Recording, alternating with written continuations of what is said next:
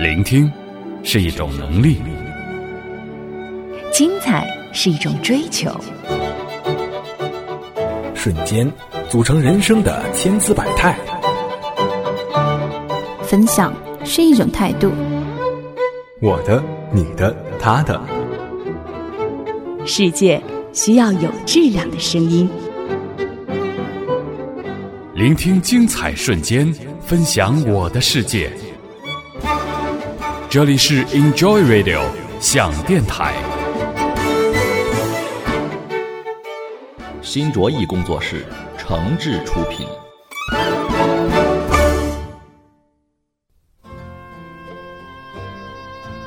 她是乐队里的姑娘，是乐器家族里的名门贵族，是吉尼斯世界纪录里最难演奏的乐器。她是不被大众所了解的双簧管。本期节目，我们将与青少年双簧管指导教师刘鹏一起探讨青少年学习冷门管乐双簧管的话题。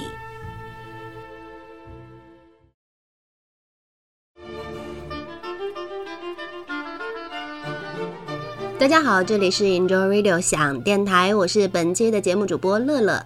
收听节目的同时呢，您可以关注我们的新浪微博 Enjoy Radio 响电台，随时随地跟我留言互动。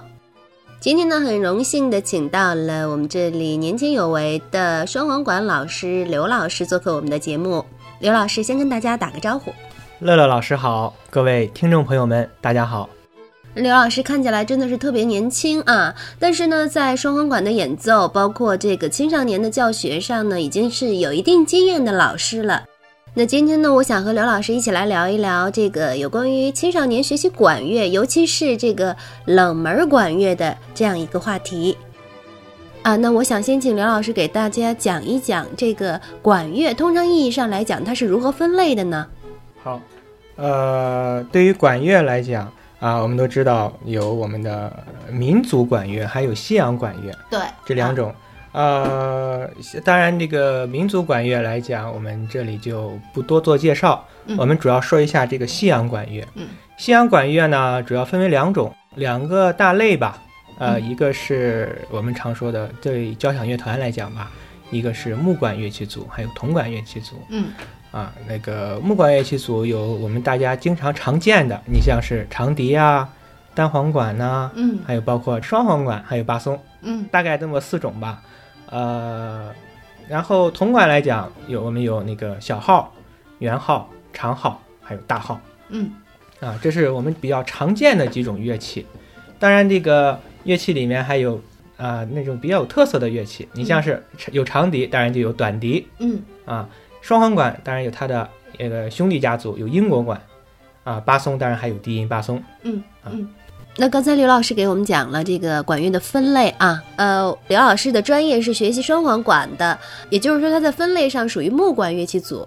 那我想请刘老师再给大家讲一下这个同属于这个木管乐器组里边的呃单簧管、双簧管、这个长笛啊，包括这个大管，也就是巴松，呃，那这些乐器里边哪些又属于这个呃入门比较简单啊？对于小一点的孩子来讲，入门比较容易接受的乐器。那哪些又属于可能看似入门比较难，但是呢，呃，学习的长久性和它的发展性比较强的乐器呢？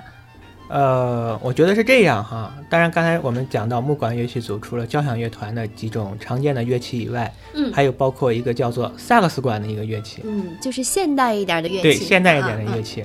呃，对于这些乐器来讲呢，呃，就我个人而言哈，就我个人而言，我觉得。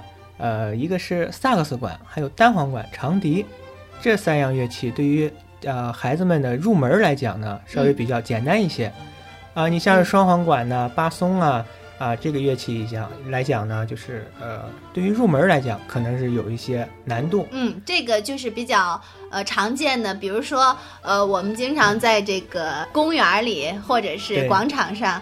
会有呃，像老年人大爷大妈啊，去去练习这个呃萨克斯管儿，对对啊，但是呃，好像就从来没有见到过他们吹比较难入门的这个呃双簧管啊，或者是像这个巴松，他们可能好多人，我觉得，呃，对于双簧管和对这个巴松这样的乐器，它都是比较陌生的，嗯甚至连外形他们见到都不一定能够立刻认得出来的。嗯啊，那呃，也请刘老师再给我们讲一讲，就是就外形和它们的简单构造来讲，这几种乐器的区别嗯啊和特点。呃，其实呃，长笛的话，我们都知道它是横着吹的对，啊、对其实我们看到横着吹的，基本上都属于长笛类的。对颜色的话，基本上是以银色，当然还有比较高档一点的乐器是以金色为主的。啊，那就是真的是呃镀银和镀金的乐器嘛。对对，但是但是还有的是说是纯金的，哦，那就更高大上了，这样的乐器，对对对对，嗯啊，然后那单簧管呢，单簧管和双簧管嗯啊，但是就外形上来讲，很多人一眼都不一定能认出来嗯啊，因为它的颜色都是黑色的，嗯，而且都是竖着吹的。嗯嗯啊，往往就是把这种黑色的乐器，我们普遍的认为就是黑管儿，对，但是但是黑管它是不是也有特定的称谓？双簧管也可以叫黑管吗？啊，这个是不对的嗯啊，因为黑管呢，基本上都是我们去说是单簧管，单簧管叫做黑管。嗯呃，双簧管呢，虽然颜色是黑的嗯啊，但是两者乐器之间的这个分别呢，主要是以哨片为主啊。就是单簧管呢，就是我们讲单簧哨片儿，双簧管是双簧哨片，嗯主要是以这个发音方式来区分嗯两个乐器的、嗯嗯啊嗯，包括巴松。巴松也属于双簧乐器，哦因为它的发音发音部是双簧。对，我在大学期间呢，就是辅修课也学了一个这个单簧管。哦，因为相当厉害了。没有，因为它我觉得入门还是比较简单的，相对来讲，是不是？对对所以我比较了解它的那个构造，它的那个哨片的口是扁的，对对，然后是一个弧形的到嘴巴上的，所以相对吹起来讲呢，你只要把哨片安装的到位，发音是比较简单的。它的发音就是因为它是一个单簧哨片嘛，嗯嗯所以它就哨片就是一片嗯嗯嗯一片，然后放在那个笛头上，嗯然后用气息就可以震动了。嗯嗯嗯，对，所以它的发音是比较简单的。呃，其实呃，说起双簧管，我这个专业来讲，嗯呃，然后曾经闹过很多笑话。哎，呃，当时我的一位朋友吧，也是说起来说什么叫双簧管？双簧管是两个管吗？啊，我就很尴尬，因为呃，这就是这个乐器在这个嗯社会上不是很很让大家了解，对对，所以说它属于小小众乐器，对对对小众乐器。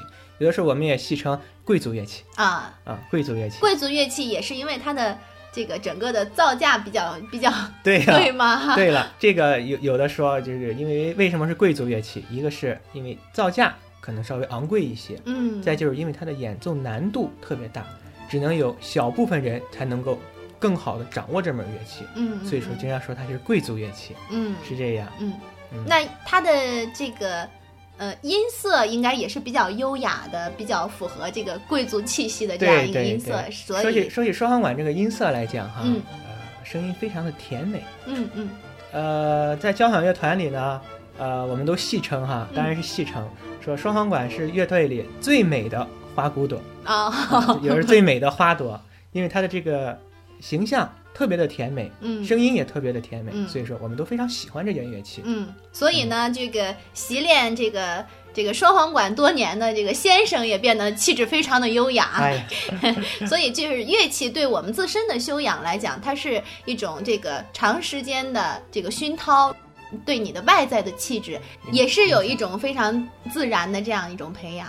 对，其实说起这个音乐，对于这个青少年的这个培养来讲，嗯。呃，其实就是在我认为哈，嗯。我认为其实它是一种潜移默化的东西，并不是说孩子学习了音乐，他就能马上给你体现出一种状态来。嗯嗯嗯，其实就是在不停的遇到困难，不停解决困难，同时在不停的在提高自己的审美度上，嗯，哎嗯，它会有一定的发展，有一定的提高。嗯。时间久而久之以后，它的自然自然而然的一种气质就会表现出来。嗯嗯，刚才那个刘老师说的一句特别好，就是在不停的遇到困难和解决困难，就是每节课可能孩子过来学习的都是一个新的曲子，一一些新的知识啊、呃然后回去习练的时候。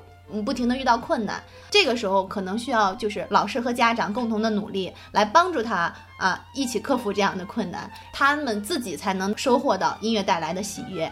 没错，啊，没错。也就是说，呃，可能更难一点的乐器对他们来讲，对于孩子的成长来讲，更能锻炼他们的意志。对这这这一点啊，呃，乐乐老师说的我非常赞同啊。其实就以我本身的专业来讲，嗯双簧管，双簧管在中国，呃，满打满算也就是一百年的历史吧，嗯，最多也就是一百西洋乐。器这个引进到中国，对，因为它随着这个我们知道那个那个年代的历史嘛，嗯。啊，然后你像是上海呀，当然当然像呃哈尔滨，嗯。哈尔滨因为有俄罗斯人嘛，嗯嗯啊，呃，因为有这些外国人的带来的这个这个文化，嗯。然后把这个双簧管这件乐器引进到中国。嗯。因为那个年代呢，这些外国人在中国有他们的租界，嗯。所以你像是这种双簧管这件乐器，就是当当年是外国人在租界里面经常演奏的，因为有教会啊，嗯。有教堂啊。嗯嗯。呃，到了后期就是我们知道有国民党时期，国民党时期有军乐团，嗯，哎，哦。然后开始到我们这边来去发展。呃要说双簧管真正的发展是在建国以后，嗯建国以后，我们知道当年有一个叫做样板戏，样板戏是以交响乐团伴奏，所以双簧管这个时候在中国我们得到了大力的发展，很多院校也都有了双簧管这个专业。嗯呃，要说双簧管的这个这个这个蓬勃发展的这个时期，嗯就是我们改革开放以后，嗯因为有很多外国专家到了我们中国，我们也在接受一些新的东西，嗯所以我们的声音呀，包括乐器呀，嗯也都是嗯，与国际接轨了。与国际接轨，嗯对，所以我们的演奏，呃，很多也受到了外国人，包括外国专家的一些称赞。嗯呃，放眼全国来看呢，嗯，这个双簧管这个就是这个专业，这个专，业的造诣比较高一些的嗯嗯啊。山东是一个很好的土壤。嗯呃，因为呃音乐界的人都知道，山东出了一位非常有名的双簧管大师嗯，啊，叫做王亮。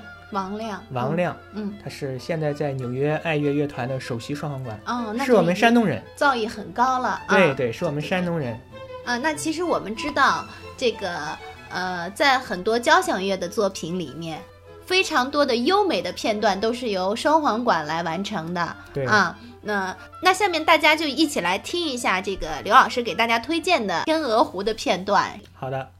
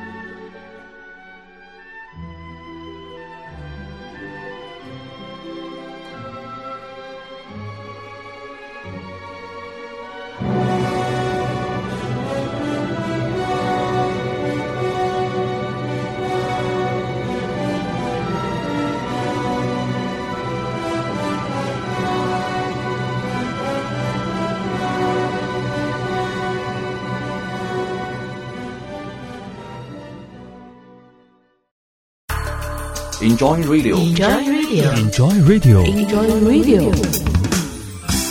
这里是喜马拉雅网络专属广播 Enjoy Radio 响电台，欢迎下载喜马拉雅手机 APP 或登录喜马拉雅网在线收听。您还可以关注新浪官方微博和喜马拉雅加微账号 Enjoy Radio 响电台，随时随地分享好声音。好节目正在继续。咱们听到的是这个《天鹅湖》的片段，是吗？没错，嗯，呃，叫天鹅湖的场景，场景片段。啊场景片段啊，对，嗯，这个就是一支双簧管来完呃完成演奏的这个片段是吗？没错。嗯你你像是刚才啊，我们听众朋友们听到的，一开始这个非常优美的旋律，嗯就是由双簧管来演奏的。嗯啊，所以刚才我们一开始呃在呃节目的一开始我就提到了说，嗯双簧管是乐队里的最美的花朵。嗯其实，在这个作品里，其实我刚才说就很好的体现出来。嗯，我们听到一支非常美丽的双簧管来演奏的这个展现的天鹅，展现了这个嗯。天鹅的这个优美的姿态，嗯嗯。然后很多的乐器都是在轻声的为它伴奏，嗯。所以说这就是它，呃，最无与伦比，也是最诱人的地方。嗯，那欣赏完这个刚才这一段之后呢，我们接着来聊我们的话题啊。那刚才我们讲了双簧管到底是一种什么样的乐器啊？嗯、现在我觉得家长们比较关心的一个话题就是我的孩子适不适合来学习双簧管啊？那我也想替各位家长啊，呃，来呃，就是向这个刘老师讨教一下，嗯、哪些孩子他是天生条件也好，后天具备的这个一些素养也好，比较适合来学习双簧管的？嗯，呃，我觉得是这样哈。具体到孩子身上说哪些孩子适合学双簧管，呃，我觉得所有的孩子只要是身体健康的，嗯都很适合学习双簧管。嗯啊它的它的难度在哪儿呢？其实就是说锻炼孩子的一个意志品质的问题。只要是孩子能够刻苦嗯啊，能够认真去对待这项这件乐器，嗯，所以我觉得应该都没有问题。嗯虽然说他在吉尼斯纪录里它是最难的乐器，哦，这个双簧管是在被列入吉尼斯纪录里最难的一种乐器是吗？是的，是的，双簧管是吉尼斯纪录里最难的乐器。嗯，但是如果我觉得只要是我们有恒心、有毅力嗯啊，我们完全可以很好的驾驭这件乐器。嗯嗯。那还有一个家长们可能比较关心的话题啊，因为我听很多家长来讲学习吹奏类的乐器，家长会担心他们的发育问题。呃，有家长会讲，孩子如果学习管乐的话，会把这个两腮吹吹的这个这个吹大呀这样的话题。所以，我想问问刘老师，确实有有这样的存在的隐患吗？对于就是正在发育期间的青少年来讲，呃，其实这是一个误传哈。嗯首先先更正一点哈，嗯嗯呃，学习管乐对于孩子的这个发育呀、这些，呃，没有什么影响。嗯不仅没有影响，反而反而我觉得对嗯孩子的成长啊、身体发育啊嗯会有好处。啊，为什么这么说呢？啊，呃，这个好处在哪儿呢？嗯其实有一个不争的事实哈，嗯这个我们的青少年啊，现在呃，由于这个我们的社会啊在进步，嗯生活质量在提高，嗯，青少年没有什么能够劳动的机会。对，就是孩子们可能面对电脑、手机都变成了低头族，对对对，然后这个变成小宅男、小宅女，一点儿都不错 啊，活动的机会也越来越少，是对啊，呃，没有什么那么活动的机会。但是管乐呢，我们都知道，管乐首先要求是肺活量，啊，它是要用气息来，支撑，是用气息来支撑的。对对对，所以在练习当中，哇，我们就说在不停的吹气啊、吸气，其实有的时候说起来，这就是一种锻炼身体的一个最好有氧呼的机会。吸，对，有氧运动嘛，有氧运动，对，这就是一个最好的机会。嗯。其实，在当年就是用粮票的时期，啊，粮票时期，粮票时期，说起来，这个学习弦乐和钢琴的这些这些这些学生们哈，嗯嗯嗯。他们的粮票是是他们的粮食供应啊，是嗯。有一定份额的。啊，但是学习管乐的呢，会比它更多一些。它有额外的补贴吗？这个是这个额外的补贴，说起来就是一个体力劳动。啊，那就是说，呃，像吹管类乐器，尤其是这个双簧管这样的乐器呢，它是要求我们的呃脑力和体力结合的这样一个艺术。呃，说起来双簧管难度比较大。嗯，其实我认为难度大主要是两个方面，嗯一个是理性，还有一个是感性。嗯理性在哪儿呢？就是他在练功的状态中，啊、练功的在家里练习的时间里，嗯。他要有脑子，动脑子。嗯。啊，他要不停的在反思自己，我哪个地方练得对，哪个地方练得不对。啊，老师在教授给孩子们的这些知识点上，嗯。孩子们在家里能不能去认真的去复习。嗯。啊？呃，对于演奏当中的包括基本功的这些东西啊，嗯。孩子们能不能认真的去仔细的去分析自己，嗯，这是理性的一方面。嗯，有的时候耐耐得住说起来啊啊，耐得住寂寞。感性的呢，当然我们音乐都知道，音乐是相通的，嗯不管是什么样的乐器啊，首先怎么样做好音乐，音乐的感情、音乐的表达，嗯啊，这都是相通的，所以说这是感性的。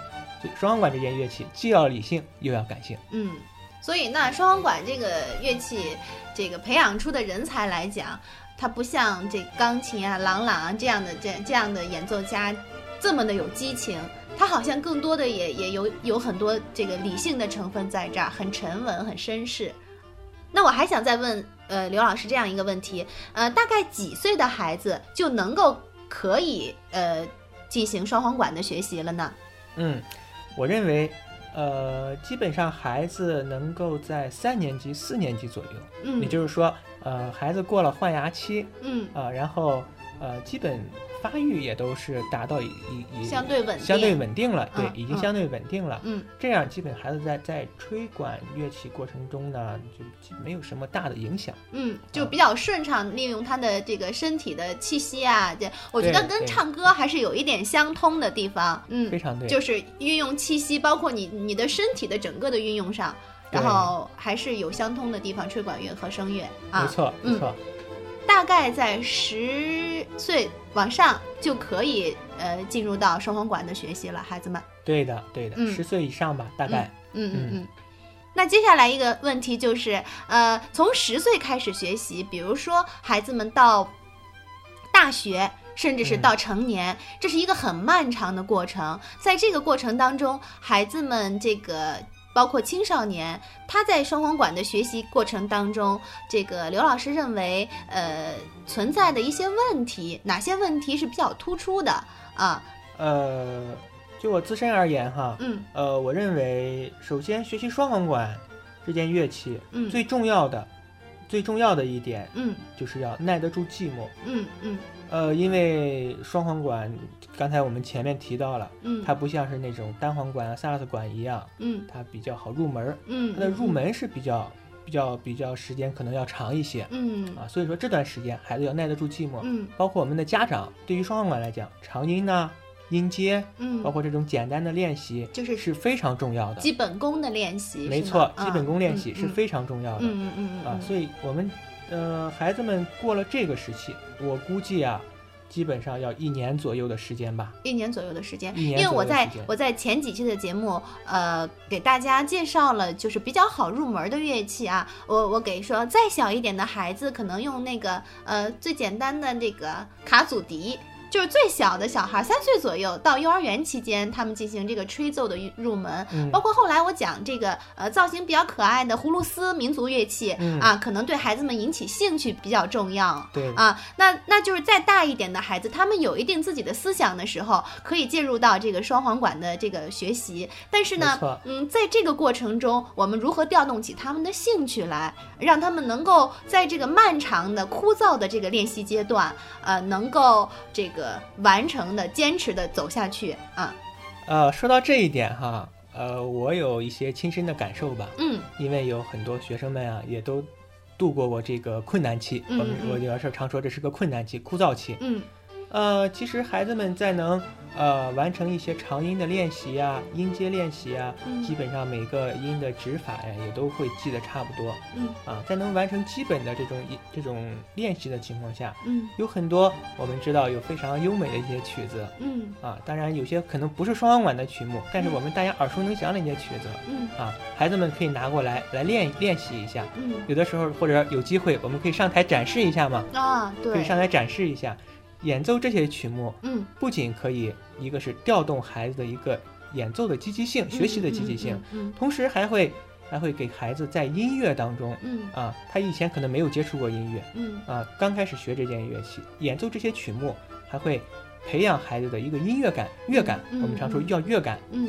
啊，他在往后可能会演奏一些其他的那种大的作品呢嗯，，更难难度更高的对呀，难度更高的作品。品，他可能哎通过这段时间的一些一些练习啊，包括演奏演奏一些这些曲目，对一个积累和培养，嗯。他对于演奏那些大的曲目，可能就会更加得心应手。哦，那刚才我们是说的那个入门阶段，他那个兴趣培养期，对于这个呃入门比较难的乐器的兴趣培养期，怎么样度过？没错，呃，那如果是我们通过一段时期的学习，比如说这个刘老师刚才讲的，一年以后，或者是更长一段时期，孩子们也成长起来一些了，呃，那这样的时期，他们的水平，呃，演奏水平可能也相对高一点了啊。这样的情况下，呃，还会遇到什么样的新的问题和存在的困难难啊？刘老师给我们呃来分析和解答一下。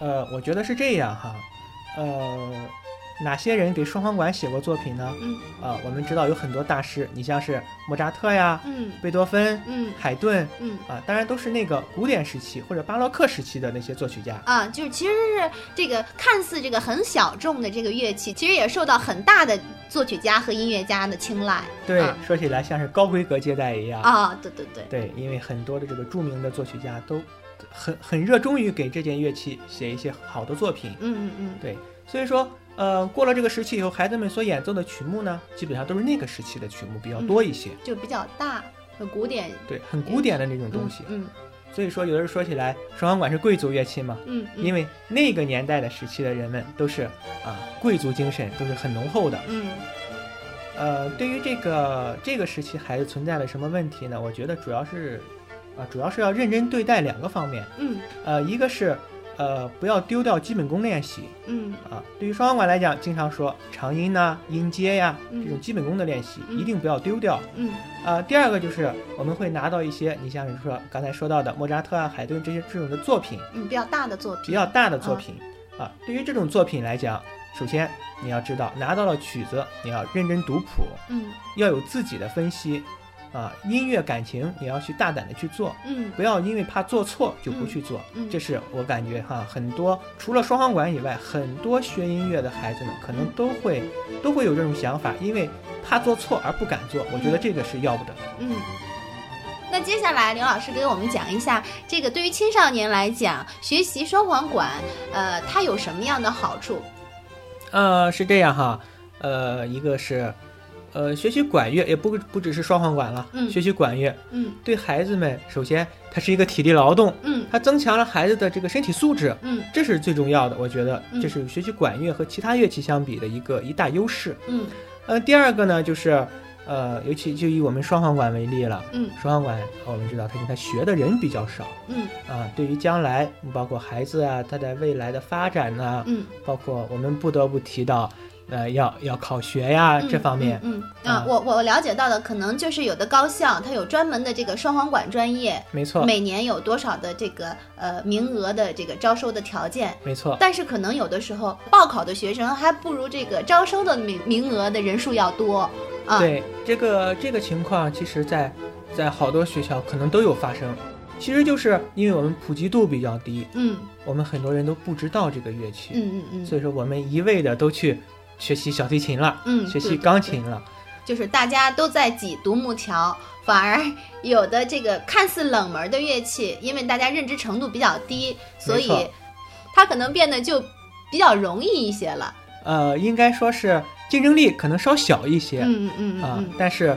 啊，我们知道，因为考大学呀，包括很多的这种考试，嗯。啊，你必须要达到一定的程度。嗯。啊，所以才有可能，只能说有可能才能迈上啊自己比较理想的一个学校。嗯嗯嗯。所以说，不管是学习什么乐器，也不单从这个双簧管来讲，呃，所有的音乐的学习、艺术类的学习，都是要从小经过你的童子功、基本功，然后慢慢的发展到呃更高水平，才有可能进入这个比较高的这个学府来进修和学习的。没错，没错。嗯。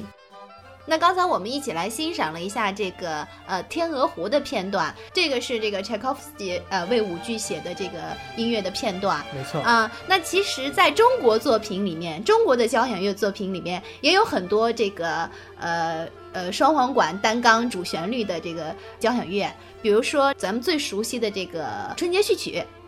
对，没错啊。一个是呃中国作品里，你像是呃春节序曲啊，嗯还有你像是有一个曲叫《北京喜讯到边站》啊，北京喜讯到边站。没错，啊这里面都大量的运用了双簧管的独奏，嗯来完成一些很优美的这种旋律。嗯，也是在描摹场景的情况下，呃没错，呃，包括这个呃反映人们喜悦心情的情况下，用双簧管来演奏。对，嗯因为刚才我们提到双簧管的音色是非常甜美的，嗯所以他用这种这种乐器来演奏呢，有的时候说更加能深入人心。嗯。那我们今天的节目就先到这儿。我们在这个节目的最后呢，一起来欣赏一下呃春节序曲的这样一个双簧管的片段。